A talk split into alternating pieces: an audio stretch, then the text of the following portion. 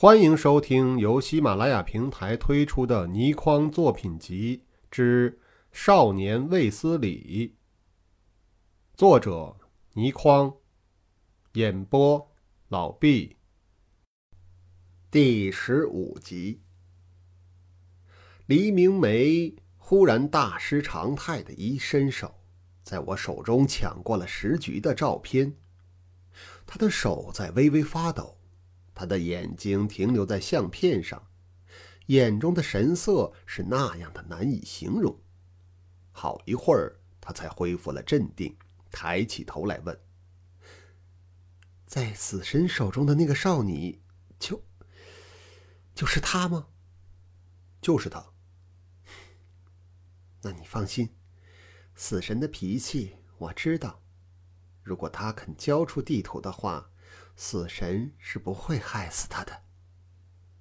黎明梅竭力装的镇定，从他刚才凝视时局相片的情形看来，我已然可以料定，他和时局之间一定有着一些极其不寻常的关系，而他对时局安危的关怀，可能还在我之上。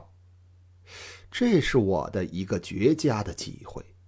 如果我能够用巧妙的方法使得黎明梅也参加营救时局的工作的话，我成功的希望自然大大增加了。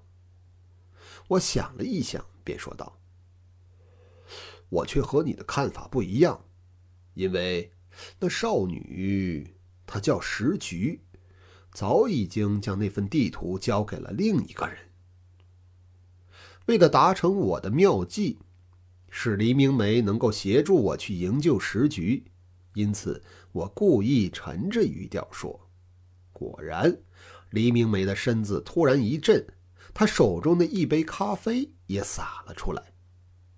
空中小姐连忙来为她抹拭，她呆了一会儿，才说道：‘交给你了。’”我如果承认了那份地图已然由时局交给了我，对于我自己来说，当然更加的危险；但对于营救时局来说，却会顺利许多。因此，我毫不犹豫的回答：“对。”黎明梅靠在沙发背上，闭上了眼睛，一声也不出。我低声叫他，他也不应。我只得望着窗外。直到飞机降落，黎明梅仍然是一言不发。等到我们两个先后跨出飞机时，他才突然握住了我的手，说：“雷先生，我有一件事情要你帮忙。”我立即说道：“好。”时局是你什么人？他出了机门，向机场上的人挥着手，低声说：“以后再说。”你可答应帮我了？我微微的弯了弯腰，说道：“我当然答应。”他快步的下了飞机，没有多久，我便失去了他的踪迹。但是我知道，不需多久，我一定可以再见到他的。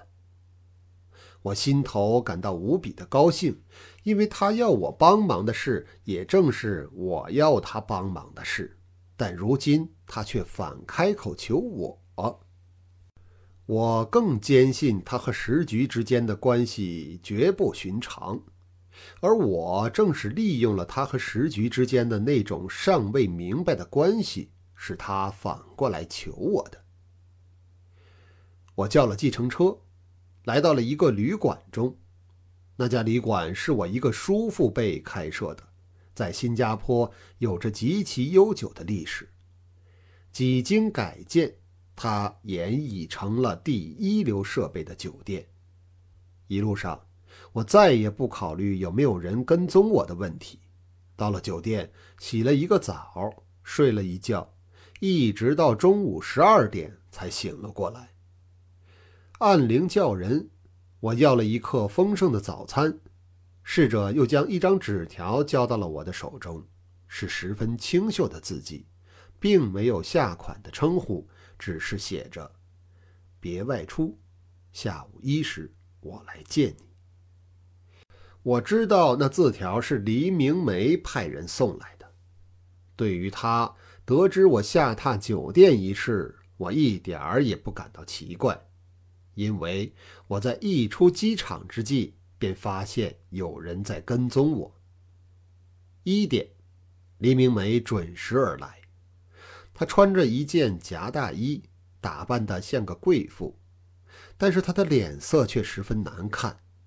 他才一在沙发上坐了下来，就开门见山说：“魏先生。”我求你将那份地图交出来。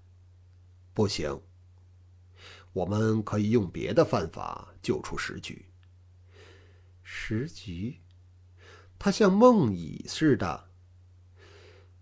他的名字叫做石菊吗？对。我再问一次，他是你什么人？他。黎明梅一连讲了两个他。忽然流下了眼泪来。这样一个武功绝世、聪明绝顶的女英雄，竟然哭了出来。她并没有哭多久，便抬起头来说：“魏先生，如果你也想救他的话，我想的是，那么你应该接受我的办法，将地图交出来。”老实说，当时我的心情也是十分矛盾。但是我知道，我如果因为献图而救出了石菊的话，石菊是一定不会原谅我的。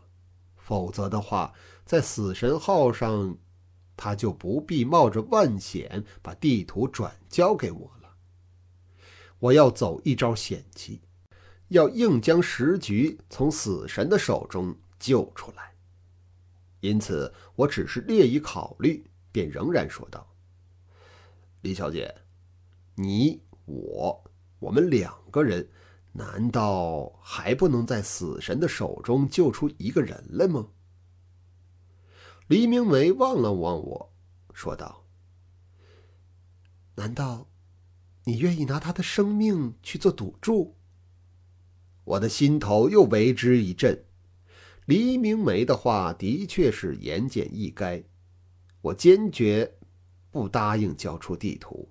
严格来说，是一个极其自私的主意，因为我不想时局恢复了自由之后而恨我、骂我是懦夫，而就是为了这一点，要拿石局的性命去做赌博，我岂不是自私之极吗？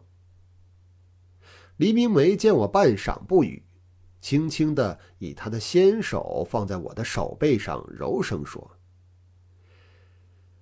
魏先生。”请相信我，不论你怎样救他出险，但是绝不及我想救他的心切来的迫切，因为，因为我是他母亲。我一听黎明梅如此说法，心中不仅是大惊。我虽然早已料到黎明梅和石局之间有着不寻常的关系，但是我只是猜想她们可能是姐妹。却未曾料到他们竟是母女。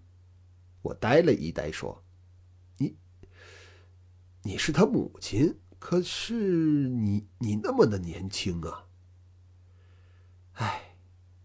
黎明为悠悠的叹了一气，说道：“世上只有一个人知道我有一个女儿，连时局也不知道她有我这样一个母亲。”我是在十七岁那年生的她，今年她也应该十七了。他伸手摸了摸自己的额角，说道：“我也老了。”我连忙说：“，你一点也不老。”这绝不是阿谀之词。事实上，黎明梅的确一点也不老，非但不老，而且正像是一朵开了大半的花一样。是一个美丽的女人最美丽的时刻。谢谢你，魏先生。如今，你应该接受我的劝告了吧？他充满了希望地说：“我的心情斗争的很厉害，可是纵使我能够克服自私心的话，我也不信在地图交到了死神的手中之后，时局便能恢复自由了。因此。”我像是一个铁石心肠似的人一般说道：“不，我不能同意你的办法。”黎明梅的眼中滴下了两颗老大的泪珠来，我情不自禁地俯下身去，在她额上轻轻地吻了一下，说道：“李小姐，我们会将他救出来的。”黎明梅并没有什么反应，只是木然半晌，才说：“死神号在下午六时可以到达新加坡。”我立即追问：“停在什么地方？”我们要在死神号一上岸时便出手救人。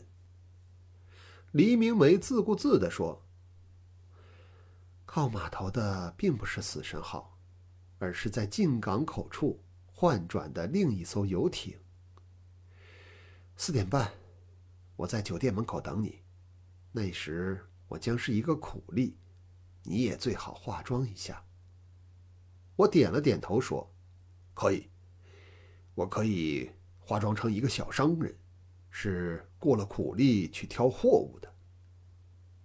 这是最好不过的办法了，因为在码头里出现，就只有装成苦力和商人，到那里起货才不会让人生疑。黎明梅表示同意，站起身来，我为她披上了大衣。她走到门口，忽然回过头来问我。